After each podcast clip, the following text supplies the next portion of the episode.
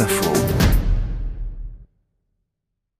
On est sur le cours euh, Saléya dans le Vieux-Nice. C'est là qu'on retrouve le fameux marché aux fleurs.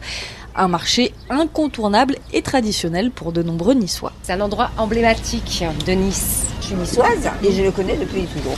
On a l'impression qu'on est chez nous dans ce marché. La première fois que je suis venue au marché aux fleurs, j'ai été euh, émerveillée parce que c'est plein de couleurs. Ah, ça sent aussi toutes les herbes aromatiques qui rappellent euh, toute la Provence. Je dis toujours que le cours Saléa, c'est un peu le nombril. hein, Le nombril de Nice. de Nice. Bon, et ce nombril de Nice, celui qui le connaît le mieux, c'est sans doute Jean-Patrice Meige.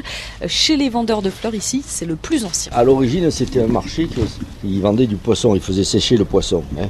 Après, c'est devenu un marché aux fleurs dans les années, euh, euh, je pense que c'est dans les années 30. Alors oui, euh, je vais quand même vous expliquer. hein. Si on n'entend pas très bien Jean-Patrice, c'est parce qu'il n'arrête pas de bouger. C'est compliqué hein, de l'interviewer. Il est sans cesse en train de ranger ses fleurs, de couper les tiges, de préparer les emballages. J'avais 7-8 ans, je venais vendre avec mon père. Aujourd'hui, j'ai 63 ans. Moi, quand j'étais tout petit, vous aviez les gens qui descendaient des collines, ils n'avaient pas de permis. hein. Donc, ils venaient avec des chariots et ils portaient leurs marchandises. Chacun avait leur petite gorbeille ou d'œillets. À l'époque, comme maintenant, ils faisaient des dahlias. Il y avait des fleurs d'été, quoi, hein, des reines marguerites, vous voyez. Ce marché, à l'époque, euh, vous aviez pas un mètre carré de place euh, vide. C'était plein, voilà. Là, c'était à bloc. Aujourd'hui, c'est un peu plus clairsemé. hein. Si je regarde euh, autour de moi, on a à peu près euh, une dizaine de vendeurs. Je vous fais un bouquet euh, local. Hein, oh. Vous avez des agapantes blanches qui viennent euh, des collines de Montaleigne et les bleues, elles viennent de Saint-Jean-Cap-Ferrat. Jean-Patrice, on est dans une région où historiquement euh, il y a eu beaucoup de production de fleurs.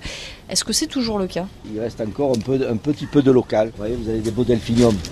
Ça, c'est un producteur de la région. C'est des grandes Le fleurs. euh, c'est- une fleur. c'est bleu. qui- Bon, les couleurs, il y a du blanc, il y a du bleu pâle, il y a du lavande. Ça vient du coin. Il n'y a qu'un producteur et il a plus de 65 ans. hein, vous m'avez compris. renouveler les producteurs, trouver des successeurs. Vous l'aurez peut-être compris, c'est l'une des inquiétudes hein, de Jean-Patrice. Lui, il ne se voit pas faire autre chose que de vendre des fleurs. J'ai eu la chance d'être né dedans. C'est beau la fleur.